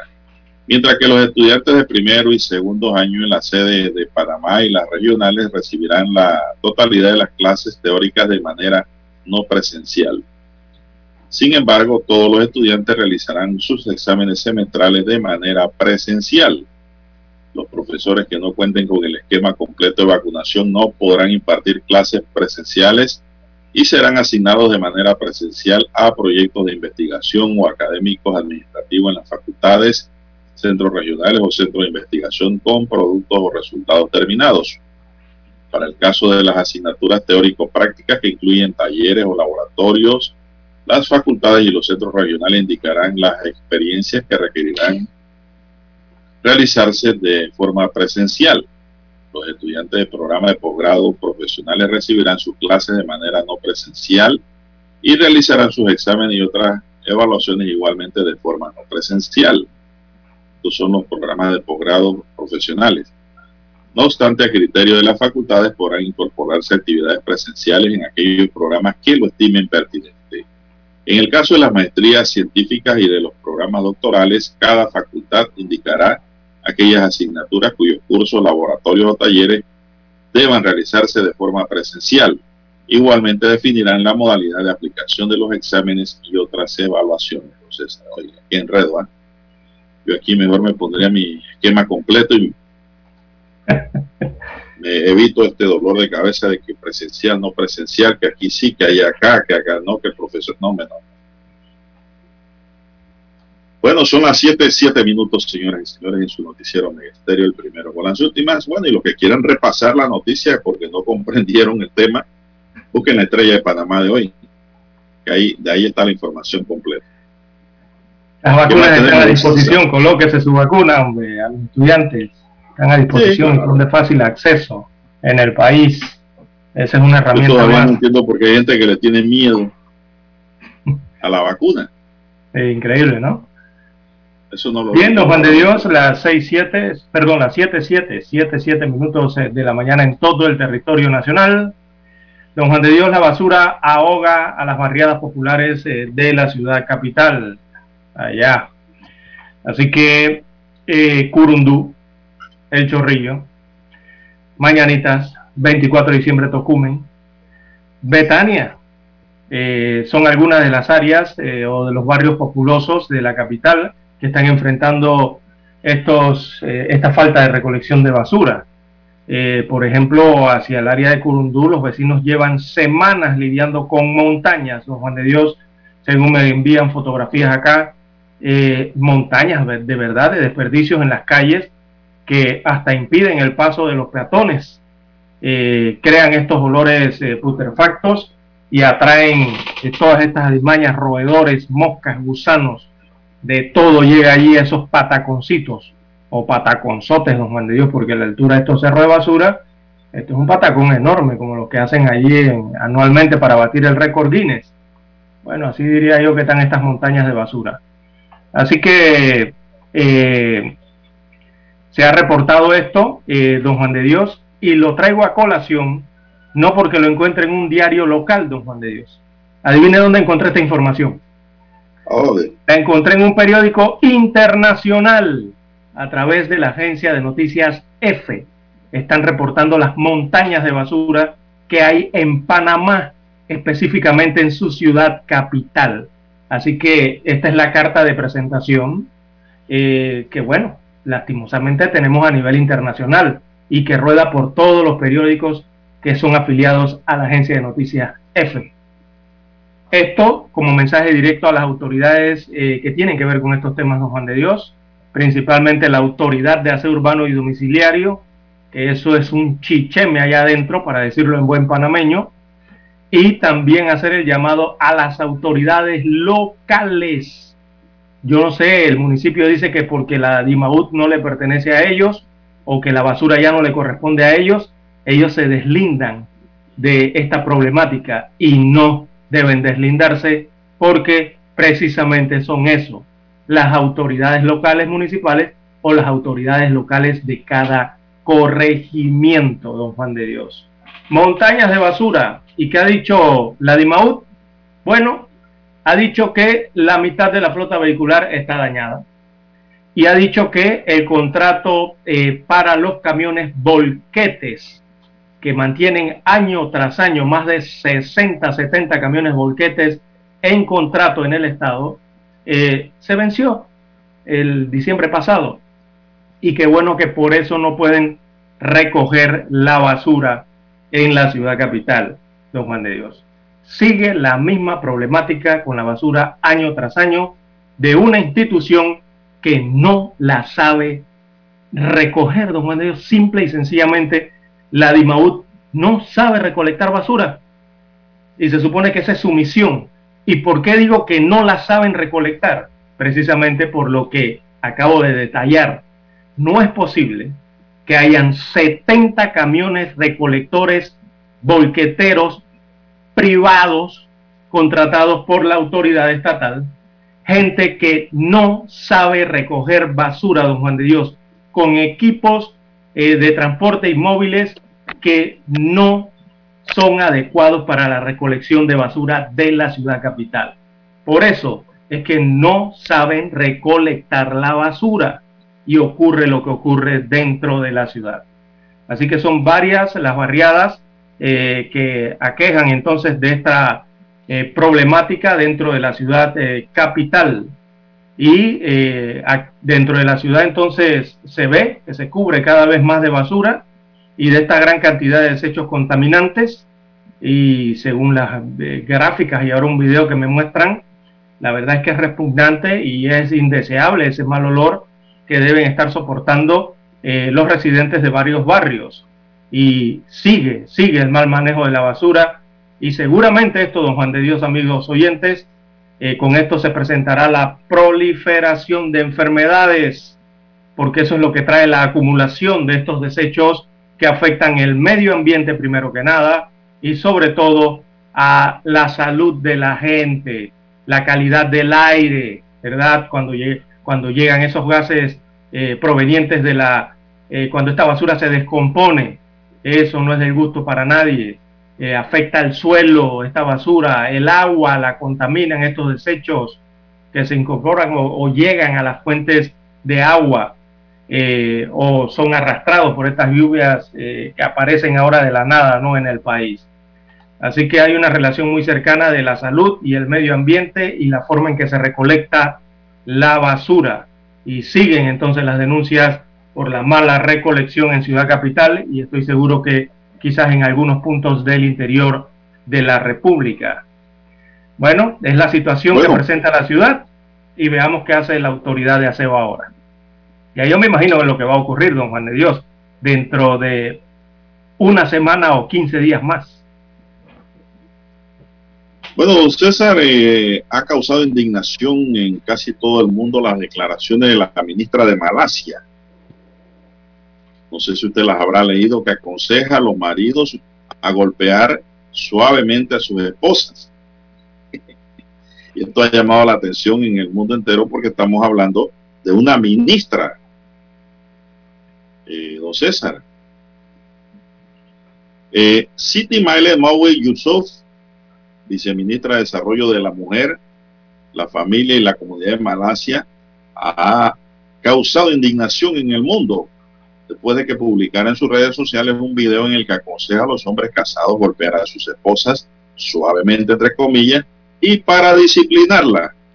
Mire lo que es la cultura allá.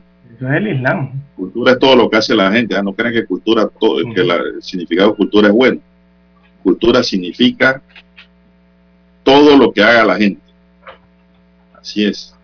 La definición que me la dio el, doctor Arosemena cuando era yo joven, muy joven, iniciando mi carrera universitaria en folclore, Lara. En esa materia aprendí eso. En la grabación titulada Consejo de la Madre, la funcionaria sugiere una serie de pasos a seguir para que los esposos disciplinen a sus esposas obstinadas. O sea, esa que le llaman aquí tóxicas, Lara. Primero le dice que tiene que hablar con ella y en caso de que esto no funcione, entonces deberán dormir en otra habitación durante tres días, separados. Posteriormente, si la mujer no cambia el comportamiento, entonces, dice la ministra, deben golpearla suavemente para mostrar su severidad. Oiga, el consejito, ¿no? ¿Qué le parece, don César? Eh, bueno, es lo, lo, normal que ocurre en Malasia, don Juan de Dios. Recordemos que este es un país que en su mayoría eh, profesa el Islam en Malasia y eso está escrito y lo permite eh, su religión, eh, don Juan de Dios, de que los maridos puedan, y, y, lo habla de en caso necesario, ¿no? En caso necesario, pegar ligeramente, suavecito, don Juan de Dios, suavecito a su esposa pero eso se lo permite la religión y la cultura en Malasia. Bueno, por eso le digo. Pero eso es rechazado en el mundo entero. Casi en todo el mundo. Porque Lara, no, no hay que golpear a ninguna mujer. No, no, claro que no. Por supuesto que yo estoy de acuerdo con eso. Sea esposa o no sea esposa, nada. Evitar esos problemas, porque aquí en Panamá puede terminar en prisión por violencia doméstica o violencia de género. Y aquí, donde caen una, estas fiscalías que son uno, unas máquinas demoledoras de carne, te van a mandar a guardar. Sí, así es. Es que allá viene la confrontación entre... Son las 7 y 16 minutos, una pausa, la última, don Dani, okay, entramos en la, pausa, recta final.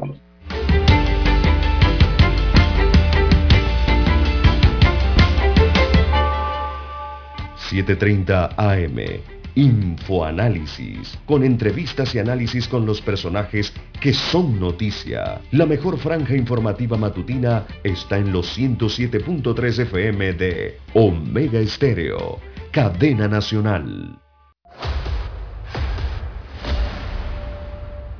Desde los estudios de Omega Estéreo, establecemos contacto vía satélite con la voz de América. Desde Washington, presentamos el reportaje internacional.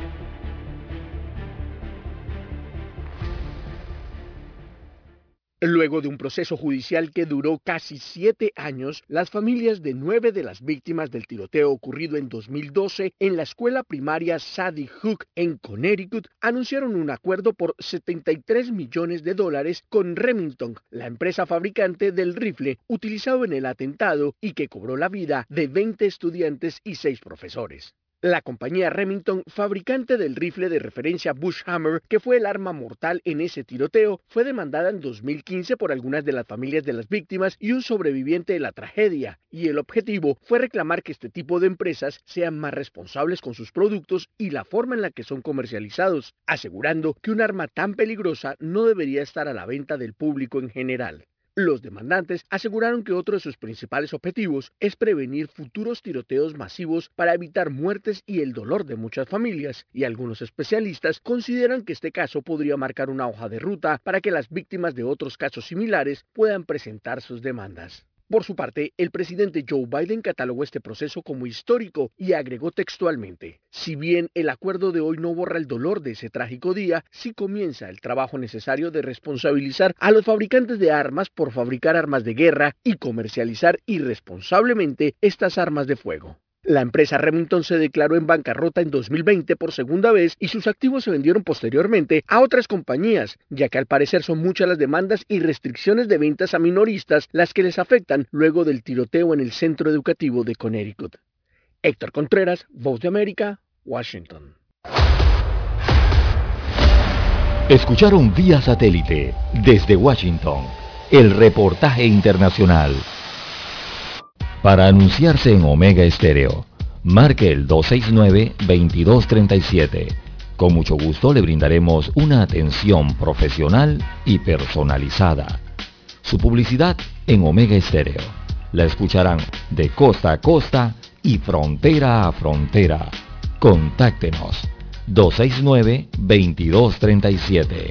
Gracias.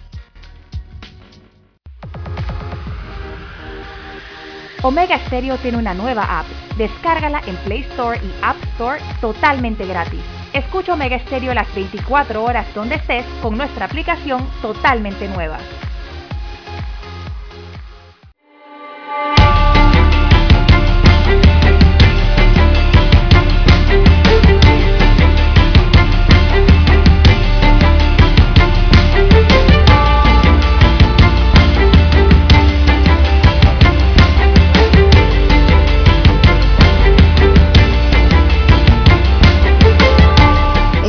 Final ya de su noticiero, el primero con las últimas amigos y amigas, aunque usted no lo crea, pues así lo que le voy a decir también. Interesante, República Dominicana anunció ayer que deja sin efecto todas las medidas de restricciones impuestas a causa de la pandemia, como el uso de mascarillas en espacios públicos y en aquellos privados de uso público, debido al éxito de su programa de vacunación que cumple un año de ejecución con los dominicanos.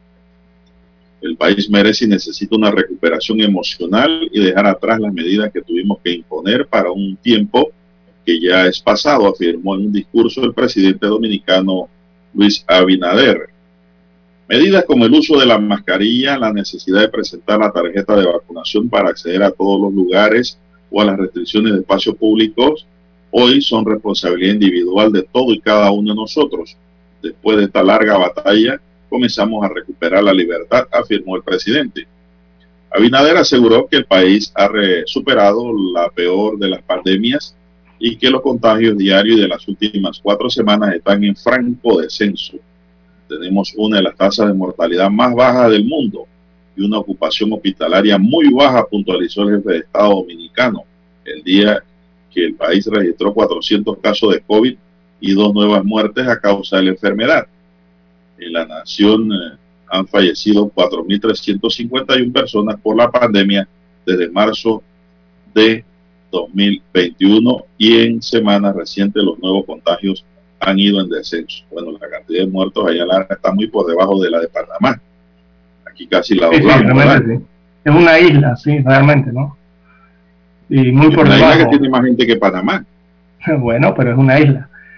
Eh, mucho mucho Eso turismo en. República Dominicana, don Juan de Dios, que evidentemente se ha visto afectado por el tema de la COVID-19 y estas aperturas y estas seguridades de las que ahora abren las autoridades allá en el Caribe, eh, va a beneficiar eso, el flujo de turistas eh, a lo que ya tienen, porque han mantenido abierto el, el sector turismo en República Dominicana eh, eh, muchos meses, ¿no? Durante esta, en medio de esta pandemia.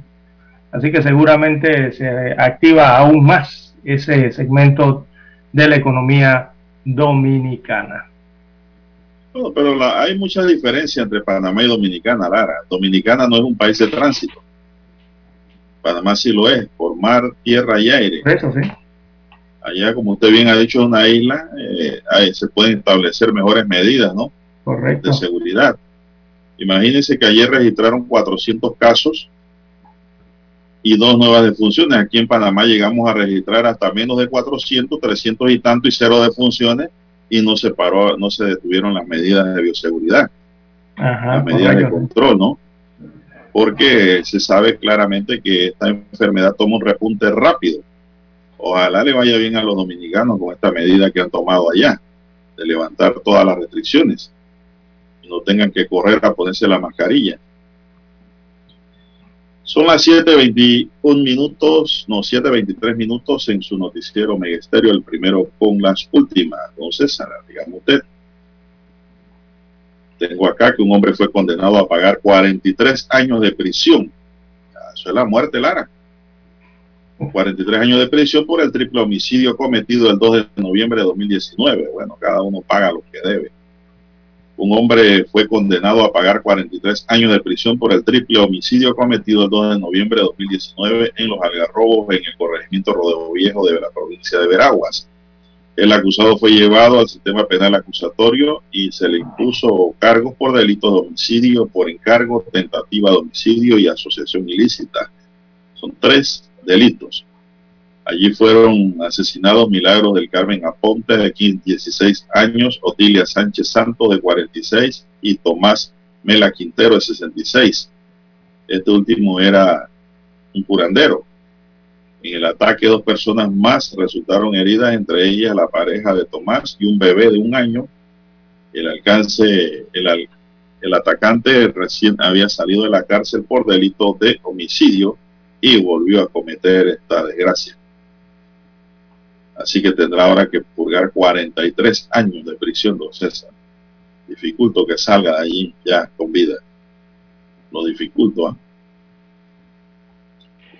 Así es. Bien, son las 7.25 minutos, señoras y señores. Ayer también se registró un hecho en la provincia de Colón que llama la atención, eh, ya que fue robado un restaurante de comida rápida ubicado en Sabanita, es el McDonald's de Colón. Yo no entiendo por qué los periodistas Ajá. allá le temen a poner las fotografías y le cortan y no mencionan qué establecimiento es. Todo el mundo sabe que en Sabanita, Colón, el primer restaurante de comida rápida que usted se encuentra es el McDonald's. Bueno, ayer metieron a los empleados de ese restaurante en un congelador para robarles. Imagínense, eso ocurrió en Sabanitas, en Colón.